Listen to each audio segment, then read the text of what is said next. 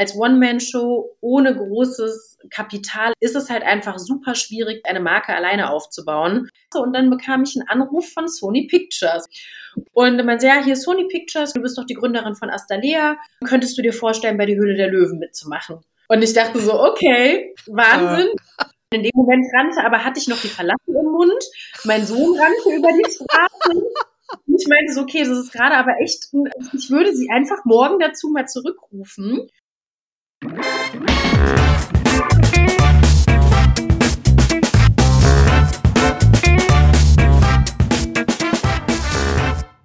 Ich begrüße euch super herzlich zum Her Money Talk, dem Geld- und Karriere-Podcast für Frauen. Ich freue mich sehr auf mein Gespräch mit einer besonderen Gästin, die ich für euch ausgesucht habe. Ich spreche mit der Gründerin Kim Lomar. Kim ging in die Höhle der Löwen und sie kam mit einem tollen Deal nach Hause. Wir wollen heute mal hören, wie sie ihr Startup aufgebaut hat, was sie da überhaupt verkauft, äh, wie ihre Erfahrungen bei den Löwen waren und wie sie ihr Business als alleinerziehende Mutter aufbaut. Liebe Kim, ich habe dich ja bei der letzten Staffel der Höhle der Löwen live gesehen. Wie du weißt, war ich sofort begeistert von deinem Auftritt, von deiner Persönlichkeit. Das war aber nicht nur ich, sondern alle Löwen. Und da habe ich mir gedacht, die Frau muss ich kennenlernen. Und ihr heute auch. Und von daher ganz herzlich willkommen bei uns im Podcast, liebe Kim. Hi, danke schön. Kim, bevor du gegründet hast, warst du ja lange äh, Gebietsleiterin bei L'Oreal. Ja, kennt ja auch jeder. Äh, dann hast du eine Firma gegründet, die nennt sich Astalea, wenn ich es richtig weiß.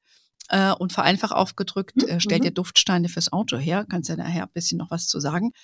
Ähm, bevor wir aber dann näher darauf eingehen, zunächst mal, was hat dich eigentlich veranlasst, so einen tollen Beruf, den du ja hattest, aufzugeben? Hast du auch sicherlich gut verdient und Gründerin zu werden?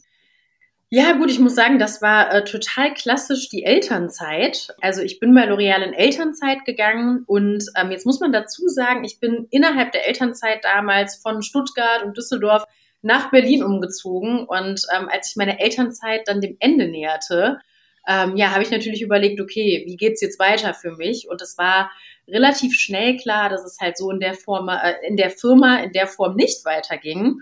Und dann habe ich erstmal angefangen, Bewerbungen zu schreiben und musste halt feststellen, okay, dass es als junge Mutter auf dem Arbeitsmarkt mhm. auch nicht ganz einfach ist. Ja, also ich musste wirklich, also ich hätte entweder, glaube ich, große Einbußen in meinem Gehalt, in meiner Position. Für viele Jobs kam ich dann auch leider nicht mehr in Frage, weil ich natürlich nicht mehr so flexibel und 40 Stunden plus ja mäßig unterwegs war. Und ähm, ja, dann habe ich irgendwann gesagt, okay, mir hat es eigentlich auch immer unter den Fingern gebrannt, was Eigenes zu machen. Und dann habe ich mich in meiner Elternzeit äh, ja mit meinem eigenen Baby befasst, neben dem Baby.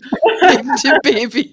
ja, ja. ja, aber das ist, habe ich jetzt schon so manch einer Frau gehört, die dann die Elternzeit nutzt, ja, um sich ein bisschen Gedanken zu machen, äh, was es sonst noch gibt im Leben. Aber gut, bei dir war es eher gepromptet natürlich auch durch die Umstände, was ja irgendwo auch bedauerlich ist, ne? Dass also so viele smarte Frauen die gerne arbeiten und auch Vollzeit arbeiten wollen, dann nicht die Möglichkeit bekommen. Ja, hast du das bei dir im Bekanntenkreis generell auch beobachtet oder würdest du sagen, was ist ein Einzelfall in deinem Umfeld?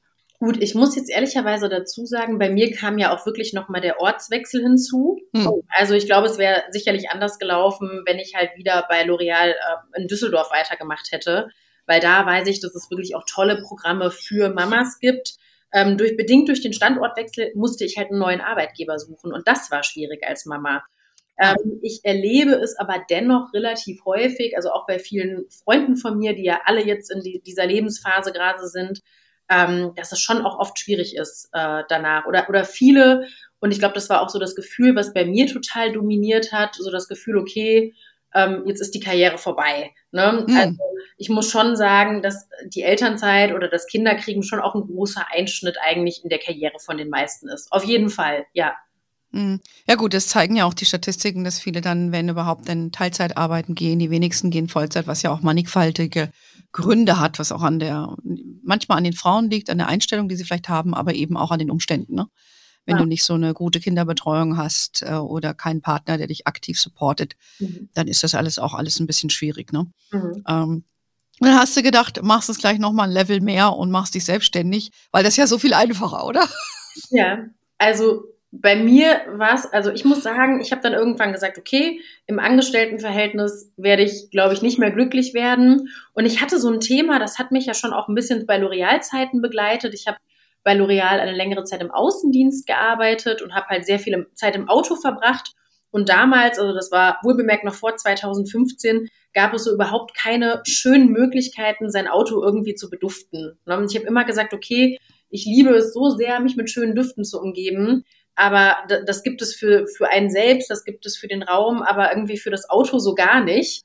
Also alles, was man für das Auto kaufen konnte, waren irgendwie billige Plastikdreiecke, alles roch künstlich, man konnte es nicht dosieren, man hatte überall diese toten Fisch- und Warnzeichen drauf und habe ich gesagt, okay, eigentlich ist es schade, dass es da keine schönere Lösung für gibt. Und dann bin ich in meiner Elternzeit, habe ich dann irgendwann mal angefangen, nochmal zu recherchieren und habe ähm, gesehen, dass im asiatischen Raum oder die Asiaten sehr, sehr viel mit dem Material Kieselgur arbeiten. Und mhm. Kieselgur, mhm. das ist ein ja, organisches Material, das wird aus der Kieselalge gewonnen. Und wenn man das presst, ähm, hat das eine 90-prozentige Porigkeit und das wird dort als Duftträgermaterial genommen. Und dann habe ich irgendwann gesagt, okay, wieso nutzt man das nicht quasi für das Auto? Und ähm, ja, habe dann einen Hersteller gefunden und habe quasi unsere Duftsteine, wie sie heute sind, dann herstellen lassen. Und irgendwann habe ich gesagt, komm, ich setze jetzt mal alles auf eine Karte. Einen Job hatte ich eh nicht mehr zu verlieren. Und ähm, ja, ja, das war, also das, das muss man jetzt im Nachhinein sagen, dass das war dann durchaus das, das Gute. Manchmal ist, glaube ich, sind diese Momente im Leben, wo man denkt, dass man nichts mehr zu verlieren hat, mhm. gar nicht so schlecht, weil daraus entsteht dann, also ich sag mal, dann hat man auch keine Angst mehr und dann können wieder neue, sehr gute Dinge mhm. entstehen. Mhm. Und ähm, ja, und dann habe ich 2020 im Januar ein Einzelunternehmen angemeldet und habe es einfach mal gestartet. Okay. Und was ist dann passiert? Hast du jede Menge Duftsteine verkauft. Man muss natürlich ja sagen, deine Duftsteine sind nicht irgendwelche Duftsteine. Äh, sie sind, äh, man kann auch mit seinem eigenen Duft sie versehen. Richtig? Also ja. du musst jetzt nicht irgendwie, ich sage jetzt mal, so einen Plastikduft haben, wie diese furchtbaren Bäumchen, die es da immer gab, äh, sondern du kannst, ich könnte jetzt meinen Lieblingsparfum nehmen und draufsprühen und dann geht es auch, gell? Genau, also überhaupt nicht. Wir haben ähm, wirklich das Konzept des Autoduftes einmal neu gedacht, weil wir mhm. bieten nicht per se ein Autoduft an, wir bieten ein Transportmedium an. Und da kann man wirklich sein ganz persönliches Lieblingsparfum, ähm, ätherische Öle, Parfumöle, kann man, man kann alles nutzen, eigentlich jeden Duft in flüssiger Form. Mhm. Also grundsätzlich muss man halt sagen, ähm, dass wir immer empfehlen, dass man auf jeden Fall einen schönen intensiven Duft nimmt, Womit es wirklich auch ganz toll funktioniert, sind ätherische Öle. Dann hat man halt auch nochmal 100 Prozent mhm. natürliches Dufterlebnis. Ähm, und so kann man halt wirklich seinen individuellen Duft ins Auto bringen. Wir haben die Duftsteine nochmal mit einem Siebdruckverfahren auch in ganz vielen verschiedenen Mustern bedruckt, weil wir gesagt haben, wir wollen auch nochmal, dass es so ein bisschen, ja, was fürs Auge ist, ne, quasi so ein kleines Schmuckstück an der Armatur und genau, so verkaufen wir das jetzt. Ja, das sieht auch sehr schön aus. Ich, ich bin ja da drauf gekommen, du hattest es ja, da reden wir gleich bei den Höhle der Löwen ja gezeigt. Ich habe mir das angeschaut und so weiter und denke mir, das ist wirklich klasse. Ich glaube, Frauen mögen sowas eh. Ja, also ich glaube, ja. das ist vielleicht auch ein bisschen mehr so ein Frauending. Ich weiß nicht, weißt du, wie viele männliche und weibliche Kunden die hast? Hast du da Zahlen so? Ich bin per se, als ich das damals gestartet habe, davon ausgegangen, dass das nur was für Frauen ist. Ich mhm. wäre gar nicht davon ausgegangen, dass Männer das auch wollen. Und ähm, bei Höhle der Löwen habe ich ja dann meinen Investor, den Ralf Dümmel, gefunden. Mhm. Und ähm, der meinte sofort, nee, also das bestellen auch die Männer. Okay. Und ähm, dann haben wir auch eine All-Black-Version rausgebracht. Ach, und die okay. verkauft sich tatsächlich gut. Also, Sehr ähm, interessant. Okay. Ich würde sagen, also ein Drittel bis ein Viertel unserer Kunden sind mittlerweile Männer, ja. Sehr interessant. Ja, also wer mal gucken möchte, astalea.de ist, glaube ich, deine Webseite, oder? Dann, dann kann man es machen. Das heißt, du hast einfach die Idee gehabt, bist auf diese äh, Kieselgur äh, gestoßen. Und ja, aber das stelle ich mir trotzdem, ne, so eine Produktion in Gang zu setzen und zu vertreiben, das kostet ja auch alles Geld. Ja, wie, wie, wie hast du das dann da anfangs finanziert? Aus deinem eigenen Geld? Ja, ja, also ich habe das, also das Projekt habe ich wirklich aus privaten Ersparnissen mhm. äh, gemacht. Das war so ein bisschen das Ding, was mir damals wichtig war ich wollte nicht, das, ich wollte keine großen Kredite aufnehmen hm. und wollte mich da irgendwie auch nicht verschulden, sondern ich habe immer gesagt, okay, ich möchte das so in, in dem Rahmen starten, dass ich im Zweifel meine privaten Ersparnissen verloren hätte, mhm. aber halt auch nicht mehr. Ich glaube, wenn ich jetzt einen großen Kredit dafür aufgenommen hätte, hätte mir das damals halt sehr viel Druck auferlegt. Und dann habe ich ja halt gesagt, okay, komm, ich ähm, starte das so ein bisschen klein von Scratch und mache auch eigentlich alles selbst Und ich muss sagen, da gibt es heute so viele tolle Sachen, die man machen kann, um wirklich, als man muss ja auch nicht direkt eine GmbH gründen, ja. wo man jetzt 25.000 Euro einlagert, sondern man kann sowas ja auch ganz gut erstmal so in der klassischen ähm, Einzelunternehmerform starten. Ne? Das habe ich damals dann in Berlin angemeldet. Ich habe ähm, über Alibaba, das ist so eine Plattform, da kann ja. man nach äh, Herstellern im asiatischen Raum quasi researchen habe ich einen Hersteller gefunden, der 3000 ähm, Stück für mich produziert hat. Also auch jetzt keine, nicht direkt 100.000. Mhm. Ne? Und ähm, ja, und dann habe ich erstmal wirklich nur Online-Vertrieb gemacht. Dann habe ich über Shopify, habe ich mit so einem Baukastensystem mir selber eine Seite zusammengebaut mhm. und habe bei Amazon das FBA Seller Programm gemacht. Ähm, das war so das Einzige, wo ich gesagt habe, okay, das schaffe ich halt im größeren Stile nicht, sondern ich mache das bei Amazon so, ich schicke meine, ich mache meine, meine Amazon-Listings, schicke die Ware zu Amazon und Amazon macht das ganze Fulfillment quasi dahinter und das ah, ja. Ja, das war ja. ja dann eine Riesenerleichterung, ne? Weil du kannst jedes Päckchen zu verschicken, da bist du ja, da bist ja nicht mehr fertig, ne? Man muss sich halt in der Anfangsphase, glaube ich, ganz genau überlegen, wo investiere ich meine Zeit sinnvoll. Ne? Weil man kann, man ist als Gründer für alles verantwortlich, man kann aber nicht alles gut und viele Sachen fressen Zeit auch in der Einarbeitung, bringen einem aber verhältnismäßig nicht hm. so viel. Deswegen habe ich für mich dann damals entschieden, dass ich gesagt habe, okay, das ganze Thema Buchhaltung, das ganze Thema Steuern, also ich habe mir von Anfang an ähm, eine Steuerberaterkanzlei ähm, mit ins Boot geholt, die auch meine Buchhaltung gemacht hat ähm, bei Amazon habe ich quasi dieses ähm, FBA-Programm mitgemacht. Und ja, und ich sag mal, für so etwas schwerwiegendere technische Dinge hatte ich auch eine IT-Agentur, die mir dann immer hm. geholfen hat. Ja. ja, sehr smart aufgestellt und Amazon war quasi dann dein Hauptvertriebskanal, könnte ich mir vorstellen, oder? Weil sonst, so, äh, ja, ja. weil du hattest ja keine Reichweite, um dein Produkt zu verkaufen. Und ja. so viele Freundinnen hattest du dann auch nicht, die so viele Duftscheine brauchten. Also ich muss sagen, ich hatte Gott sei Dank wirklich ein paar Freundinnen oder Bekannte, die auf, ich habe mir dann einen Instagram-Account auch gemacht und hat, hatte ein paar Bekannte, die eine relativ gute Reichweite auf Instagram hatten. Die habe ich dann nämlich damals auch angeschrieben und habe denen die Duftsteine geschickt und die haben das auch alle netterweise dann auf Instagram gepostet. Ah. Und so kam es dann, dass wir wirklich in den ersten vier Monaten ähm, ja schon 20.000 Euro Umsatz gemacht hatten. Hey, cool. Ja, ja, ja doch, hört sich schon cool an. Also man, ihr hört ja sicherlich, äh, warum ich so begeistert bin von der Kim. Äh, die hat einen Plan, äh, die setzt das einfach mal um, sie springt einfach mal, finde ich sehr gut. Und jetzt bist du aber noch mal, den, den, den Sprung hast du ja gemacht, in die Höhle der Löwen zu gehen. Äh, die Frage, die sich dann für mich natürlich stellt, ist, wie kommt man denn eigentlich dahin? Was muss man tun, um dort aufzutreten? Hast du das bewusst gemacht? Äh, erzähl doch mal nicht. Das, ich glaube, das interessiert uns jetzt hier alle am allermeisten.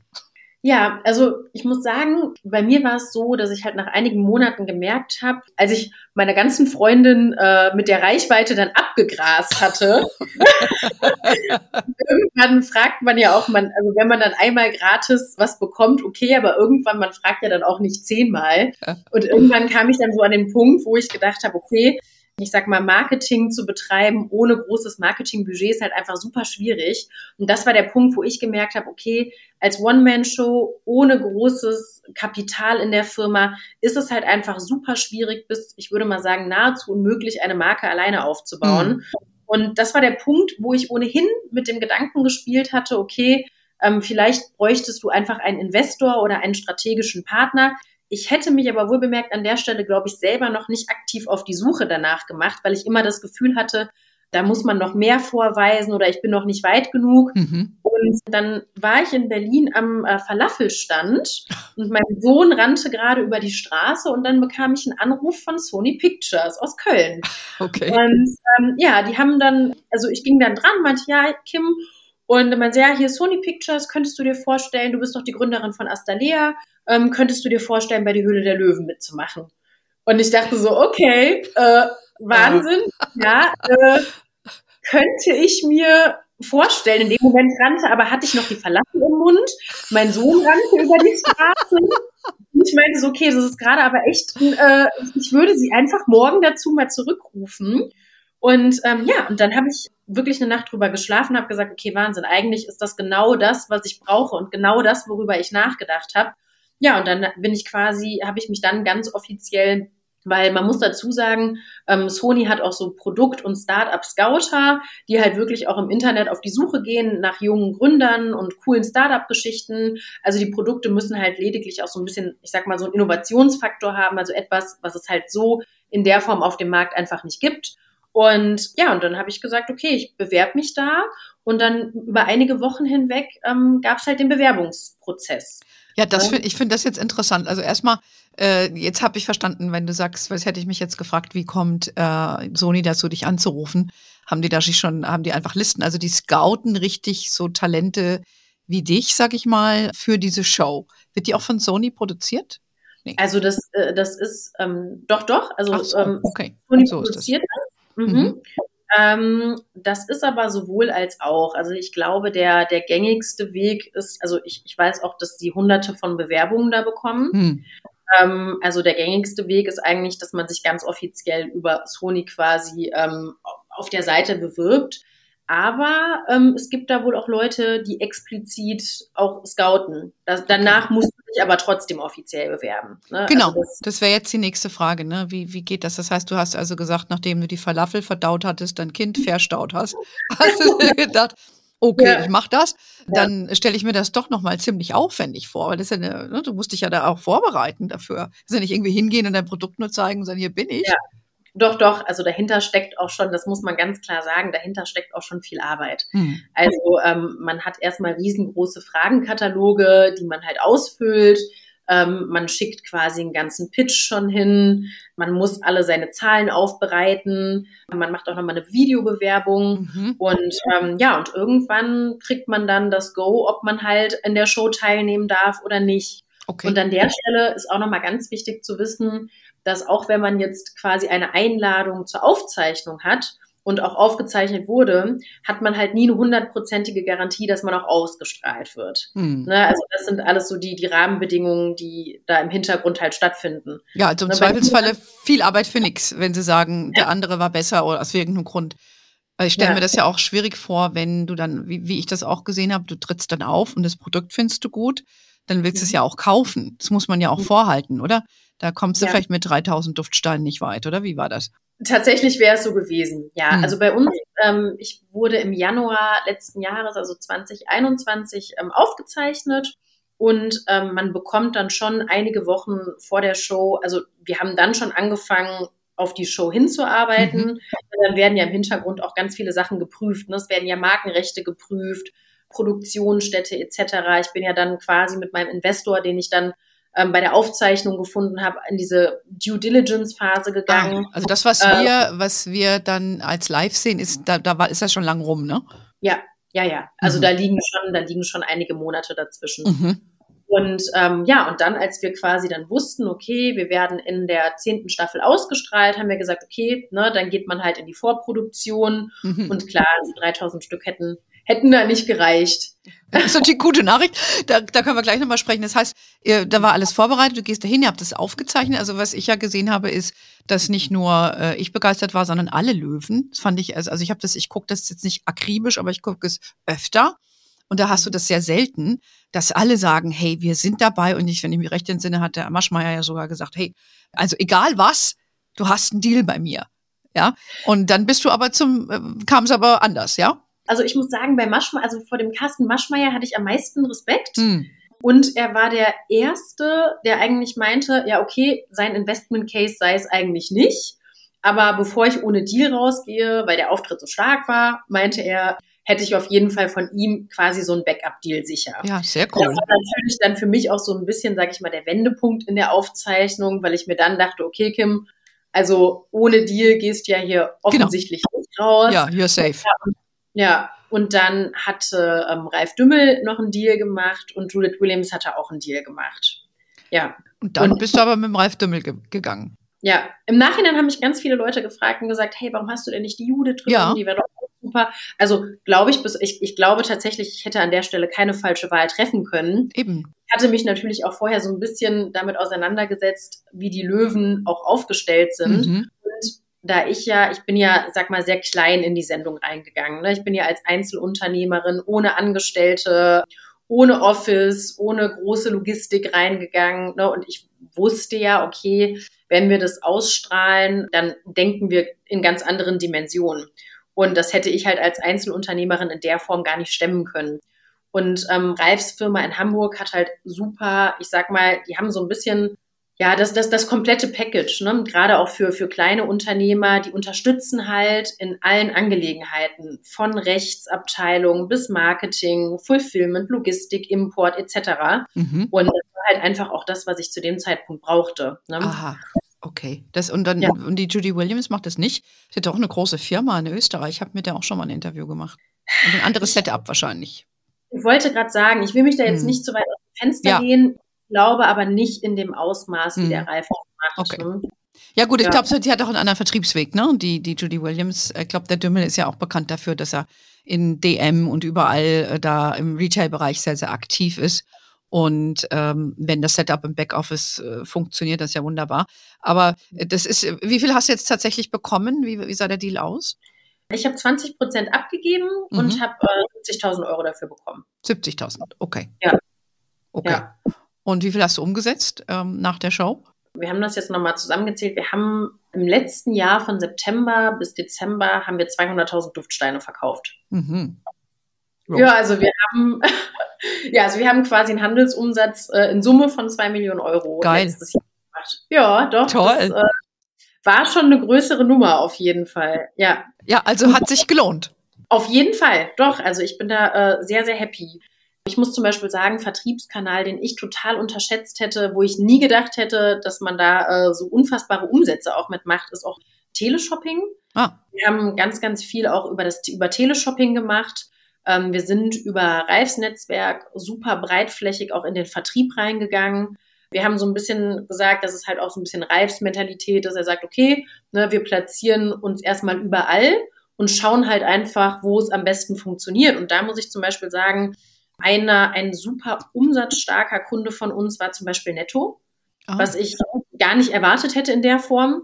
Kunden, die ich als sehr hochkarätig eingestuft hatte, ähm, haben eigentlich sehr wenig Absatz verzeichnet. Mhm. Also ähm, doch, also wir hatten tolle und auch sehr unerwartete Ergebnisse, muss ich sagen. Das ist ja interessant. Ja. Ich finde ja den Werbeslogan auch geil, ne? Geh doch zu Netto. Ich glaube, das hat denen auch nochmal äh, ziemlich geholfen. Aber ich darf, man darf auch nicht unterschätzen, wo die Leute einkaufen gehen. Also du kannst ja auch äh, eine hochwertige, teure Klamotte tragen und trotzdem beim Netto irgendwie shoppen. Also ich muss sagen, ich habe auch früher für meine Kinder, als die klein waren und Skiklamotten, habe ich auch bei Kick gekauft. Ich meine, bin ja nicht bescheuert. Was soll ich denn da hier einen Haufen Geld ausgeben, wo der einmal den Berg runterrutscht und gefühlt, das war's. Ja, also ich finde, ich glaube, dass viele Leute so machen. Aber dass du die Möglichkeit hattest, das zu testen, ist doch geil. Ja, das ja. hätte ja ohne die Löwen, wäre das ja gar nicht passiert. Nein, überhaupt nicht. Überhaupt mhm. nicht. Und, ähm, ich muss auch sagen, ich bin über die Zusammenarbeit, also bis heute absolut happy, weil es immer noch so ist, dass wir, also dass ich sag mal, ich als Geschäftsführerin die meisten strategischen Entscheidungen treffen kann, was jetzt die Marke betrifft. Wir sind jetzt an der Entwicklung neuer Produkte dran und das mhm. läuft halt alles unter meiner Federführung. Und ich muss sagen, da kann ich wirklich perfekt mit Ralfs Team zusammenarbeiten. Es ist aber so, dass wir meistens immer super gute Kompromisse finden zwischen dem, was Hamburg sich vorstellt und dem, was ich mir vorstelle. Aber ich muss halt auch sagen, Hamburg ist da auch einfach total kooperativ. Mhm. Also ähm, ja, nee, bin ich bin ich total happy und ich glaube auch, das muss ich an der Stelle so offen sagen. Das hätte ich, glaube ich, schwierig ganz alleine geschafft. Ja, ja, ja, ja auch so ja. jemanden, der einem da rät was, ne, oder der Erfahrungswerte hat. Das finde ich auch immer sehr hilfreich. Also eine Art Mentor, ne? Der hat ja auch ein Stake drin gehabt, weil er ja auch investiert ist. Also hat er auch ja. ein Interesse, dich gut zu beraten. Ich wollte gerade sagen, plus vielleicht auch jemanden, der an einen glaubt. Hm. Und ähm, an der Stelle jemanden hinter sich stehen zu haben, der halt sagt, hey, ich finde das, was du machst, total toll und ich glaube an dich und du bist eine tolle Vertrieblerin. Und, also, und ich muss sagen, da hat Ralf so eine total äh, motivierende Art und Weise, ähm, wo ich auch sage, hm. und das war vielleicht auch der Grund, warum ich mich für ihn entschieden habe, weil ich dachte, okay, menschlich mhm. passt das halt 150 Prozent.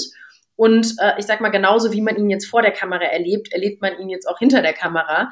Wir hatten in Hamburg ein neunstündiges Meeting, wo er auch die ganze Zeit anwesend war wow. nach der Show. Lange. Wo ich auch gesagt habe, okay, ja, also ich fand's Wahnsinn, dass sich dass sich so jemand dann auch so die Zeit für einen genommen hat und auch so auf einen eingegangen ist und die Wünsche. Nee, also bin ich super happy drüber. Ja. ja. Würdest du auch sagen, du bist ja auch eine Vertriebsfrau, weil du hast ja Vertrieb gemacht vorher für, für L'Oreal. Äh, dass dir das extrem geholfen hat bei deiner Gründung? Weil man hat ja auch sehr viele Frauen, und nicht nur Frauen, aber auch Männer, weißt du, die einfach fachlich sehr stark sind, aber im Kern noch nie was verkauft haben. Würdest du sagen, dass das hilfreich war für dich, deine, deine Vertriebserfahrung und dein Spirit? Also grundsätzlich glaube ich, dass es immer hilfreich ist, wenn man verkaufen kann im Leben, inklusive sich selbst. Hm. Nichtsdestotrotz glaube ich, dass jeder Gründer auch irgendwo automatisch ein gewisses Vertriebstalent zumindest für sein eigenes Produkt entwickelt. Okay. Mhm. Weil ich glaube, jeder Gründer, der da reingeht, liebt sein Produkt und ist überzeugt von seinem Produkt. Und ich glaube, alleine diese Überzeugung für dieses Produkt macht ihn dann auch zu einem guten Vertriebler. Mhm. Ne? Und das ist ja auch so ein bisschen, das, das hat Ralf mir mal gesagt. Ralf meinte auch zu mir, hey, ich investiere nicht nur in Produkte, ich investiere auch in die Menschen mhm. dahinter. Genau. Und ich investiere in das Feuer, weil ich spüre, was die Menschen für ihre Produkte haben. Ja. Ne? Verstehe ich, verstehe ich sehr gut. Ich bin ja auch so eine Vertriebsfrau. Ähm, ja. Und ich bin da auch sehr Bauchmensch und ich kann dich gut verstehen. Also dann würde ich auch mit jemandem gehen, wo es zwar Sinn macht, aber wo es auch weißt du, vom, vom Bauch her stimmt, das ist einfach auch ein angenehmeres Arbeiten. Also das sehe ich auch ja, so. Ähm, vielleicht nochmal äh, zwei Aspekte. Du, du hast ja erwähnt, dass dein Produkt also die, aus, aus dieser Kieselalge, wenn ich es richtig weiß, ähm, entstanden ist. Würdest du sagen, dass du nachhaltig aufgestellt bist als Unternehmen mit deinem Produkt? Das ist ja für viele Frauen auch insbesondere wichtig. Ja, also das Thema Nachhaltigkeit spielt bei unseren aktuellen Produkten auf jeden Fall eine große Rolle. Ne, weil ich meine, unser Produkt ist alleine dorthin gehend nachhaltiger, weil wir natürlich, also es ist zum einen 100 Prozent organisch. Mhm. Ähm, wir arbeiten komplett plastikfrei. Mhm. Man kann es immer wieder verwenden. Das ist kein Wegwerfprodukt. Plus ist es ja so, es enthält auch keine umstrittenen Inhaltsstoffe, weil okay. es ja lediglich wirklich nur das Transportmedium ist. Also ist es absolut nachhaltig. Und Sehr das cool. ist halt auch ein Punkt, wo ich gesagt habe, okay, der ist mir wichtig und den forcieren wir auch in der Zukunft bei weiteren Produkten. Mhm. Also um mal ein bisschen aus dem Nähkästchen zu plaudern. Wir wollen den Raumduft auch für uns erschließen und sind jetzt bei Aromadiffusoren dran und da haben wir gesagt, arbeiten wir halt nur mit recyceltem Plastik, mit Keramik. Wir denken gerade über eine Duftkerze nach und haben da auch mhm. schon gesagt, okay, wir werden definitiv nur Hersteller nehmen, die ähm, nachhaltige Wachse verwenden. Also das soll schon auch eine Linie sein, die sich bei uns durchzieht, ja. Ja, finde ich sehr, sehr cool, weil ich mag sowas auch. Ich habe auch Duftkerzen, die ich bei mir zu Hause immer mal habe oder da stelle ich, habe ich auch, auch festgestellt, ich habe, äh, wie du ja weißt, lange in den USA gelebt und da gibt es auch diese Yankee Candles. Vielleicht sagt dir das was. Ja, die gibt es inzwischen ja. in Europa auch teilweise zu kaufen. Und die haben immer den besten Duft gehabt. Aber die haben unheimlich gerußt. Ja. Und ja. so, dass ich schon irgendwie dachte, die kannst du gar nicht mehr verwenden. Und ich äh, verwende die auch jetzt gar nicht mehr. Aber ich glaube, da hat sich auch viel entwickelt. Also wir sind gespannt, was du da machst, weil dein Business läuft ja weiter. Du ja. arbeitest weiter mit dem Dümmel. Das heißt, man kann dein Produkt online kaufen, in den Läden. Geh doch zu Netto zum Beispiel. Und äh, nach wie vor auch über, über dieses TV, ähm, wie sagt man, ähm, Shopping-Kanal? Ja, ja, also bei QVC ah. ähm, sind wir auf jeden Fall regelmäßig. Man bekommt uns über den eigenen Webshop, man bekommt uns bei Amazon. Mhm. Ähm, wir sind auch immer noch, also wir sind bei Douglas, Netto, Kaufland, mhm. Rewe, äh, DM, Rossmann, Thalia. Bücher. Also man kriegt uns eigentlich noch. You überall. are wherever we are, wie ich immer sage. Finde ja. ich sehr geil. Also dann schaut euch das mal an. Ähm, vielleicht nochmal, ähm, wie, wie kannst du das jetzt kombinieren mit deinem Dasein als, als Mama? Kommt das, kannst du das gut kombinieren mit, mit deiner Tätigkeit? Ja, ja. Also man muss an der Stelle sagen, es ist super wichtig, dass man Hilfe hat. Hm. Ähm, bei mir ist es mittlerweile so, also ich bin ja auch nach der Aufzeichnung vor unserer Aufstrahlung, ähm, haben mein Partner und ich uns getrennt und ich bin zurück zu meiner Familie gezogen ich muss sagen, also ohne die Hilfe von meiner Familie, also ohne das Setup, was ich jetzt hätte, auch mit Menschen, die einspringen, was die Kinderbetreuung betrifft, wäre es schwierig. Hm. Also ich glaube, das ist halt echt so ein bisschen das A und O, dass man äh, wirklich sich Hilfe holt, was die Betreuung oder den Haushalt etc. betrifft, weil alles alleine zu machen, ist schon heftig. Hm. Aber ich muss sagen, ich finde grundsätzlich ist die Selbstständigkeit eine, eine sehr gute Form für eine Familie. Weil ich muss oft sagen, ich kann, also ich habe ja eine komplett freie Zeiteinteilung. Und wenn im Kindergarten beispielsweise jetzt irgendein Event ist, dann muss ich keinen Urlaub bei meinem Arbeitgeber einreichen, sondern ich mache es einfach. Weiß aber im Umkehrfalle, wenn ich viel auf der Arbeit zu tun habe und Gas geben muss, kann ich das beispielsweise auch um ein Uhr nachts machen. Ne? Genau. Und ich sage mal, diese Freiheiten, denke ich mir immer, hat man halt bei einem Arbeitgeber nicht in der Form. Ne? Mhm. Was man natürlich sagen muss, es ist schon also es ist eine Doppelbelastung, mhm. aber irgendwo halt auch eine, eine Doppelerfüllung.